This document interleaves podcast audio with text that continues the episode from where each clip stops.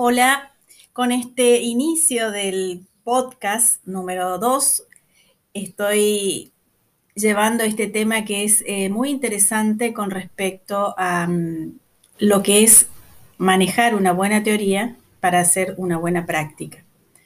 Y me encontré con un artículo de una revista Conexión ESAN de un profesor, Luis Fernández.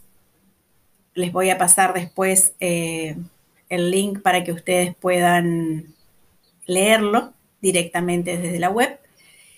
Y es un artículo eh, de, un blog donde dice el profesor Luis Fernández, no hay nada más práctico que una buena teoría. Esto ya lo había escuchado hace un tiempo eh, en otras, y lo había leído en otras este, posts, artículos, y realmente es muy cierto. ¿no? Eh, poder tener una buena teoría hace que podamos desempeñarnos exitosamente.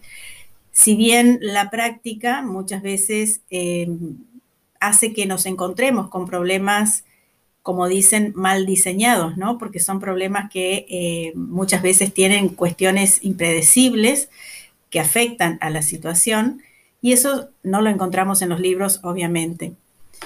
Voy a leer un pedacito del artículo y él comienza así. Cuando estudiaba el pregrado leí una fábula que influyó en la manera como ahora desarrollo mis actividades profesionales. Recuerdo que la narración hablaba de dos pueblos separados por un río. Uno era el de los académicos y el otro el de los prácticos. Ambos mantenían un mutuo desdén. El río los separaba y no tenían manera ni interés en pasar de un lado al otro. Río abajo había un pequeño grupo de personas que estaban construyendo un puente. Estas personas no eran apreciadas por ninguno de los dos pueblos. Los académicos los consideraban simplistas y que con frecuencia vulgarizaban conceptos profundos los prácticos los tenían como gente poco productiva y que sobreanalizaba problemas simples. Me identifiqué inmediatamente con estas personas. Me gustaba mucho el conceptualizar, pero me gustaba también el lograr resultados. No he cambiado en esto y en muchas ocasiones me he sentido muy teórico o muy práctico según la persona o grupo a quien me dirijo. Ahora me complace mucho cuando logro tender puentes entre ejecutivos pragmáticos y la teoría administrativa. Cuán cierto esto es cuando sobrevaloramos la conceptualización o sobrevaloramos ser pragmáticos.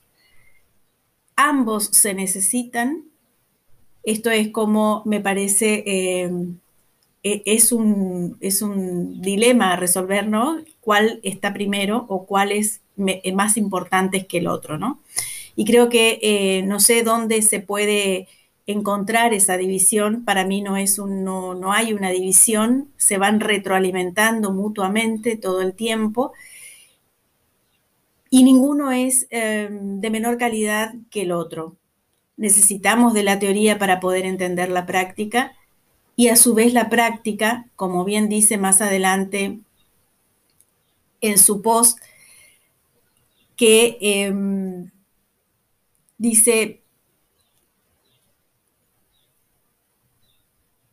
el círculo virtuoso por el cual la práctica permite acumular experiencias que luego se sintetizan en conceptos y que estos, al ser puestos en práctica, permiten continuar el ciclo indefinidamente. Totalmente cierto, adhiero completamente a esta situación, a este concepto, porque eh, sobre todo estamos viendo en estos últimos tiempos con el advenimiento de, la, de las TIC, donde la tecnología realmente eh, nosotros hemos como dicen, no nos crea la teoría, sino nosotros creamos, perdón, la tecnología, sino que el ser humano es el que crea la tecnología por una necesidad que tiene.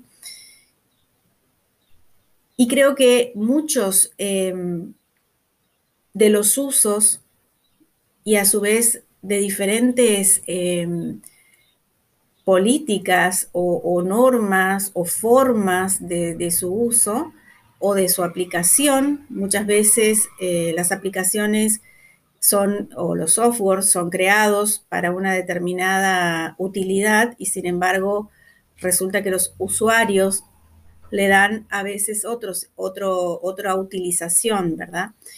Pero todo esto hasta que no se conceptualice, hasta que no pase por un tamiz de una eh, formalidad determinada, parecen que no existen o parecen no ser ciertos. Sin embargo, como dice muy bien aquí el profesor, la práctica nos lleva a veces a acumular experiencias que luego se, traducen en conceptos. Y me, gustó mucho este, esta reflexión porque es realmente, eh, es así, uno cuando se encuentra frente a una problemática,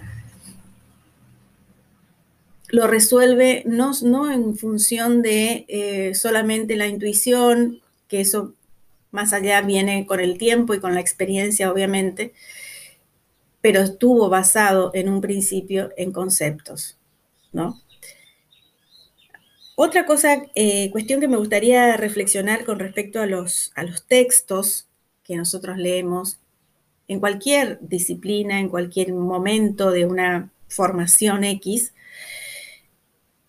sobre todo los que somos em, o leemos libros de otras nacionalidades, donde las traducciones muchas veces eh, nos cambian el concepto, nos cambian la palabra y esa palabra obviamente está cargada de un significado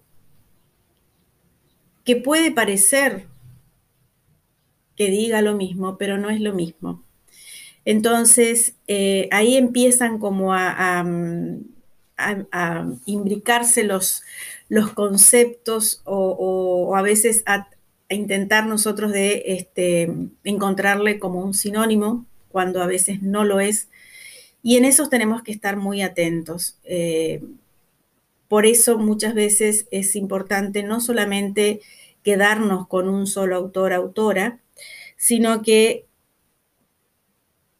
tenemos que leer varios libros, varios autores y a veces eh, sobre el mismo tema, porque van abonando diferentes formas y también poder entender el contexto, el año en el que fue escrito ese determinado eh, tema, ¿no? Que muchas veces este, no se repara en, el tiempo y en el contexto en el cual se escribió y inconscientemente o inocentemente trasladamos esa situación a la actual. Yo creo que a partir del 2000 eh, en adelante todo cambió, realmente todo cambió. Em, sin embargo, pueden haber cuestiones, eh, obviamente, que, subsisten, nada, eh, no hay una fractura, sino hay disrupciones donde hay continuidades y vueltas hacia atrás y vueltas hacia adelante. Pero em, creo que es importante, otra cuestión a tener en cuenta es la contextualización en la cual fue escrito ese libro, el momento en el que fue escrito. Y esto es muy importante porque eh, va a cambiar completamente la, visión que tenemos de ese tema en particular, de ese concepto. Y bueno, esas son las reflexiones que, me surgen, entre otras, con respecto a, una bibliografía X y eh, a lo que sucede fuera de ese libro. El libro nos apalanca, el libro nos fundamenta, nos cimenta en, las definiciones, en la forma de mirar, pero también eh, es algo que tiene que ser eh, que tiene que fluir, que tiene que ir cambiando para no quedarnos eh, obsoletos en ese sentido. Bueno, esto era algo que quería comentarles y en la próxima vamos a seguir con otros temas eh, que son de interés general. Hasta pronto.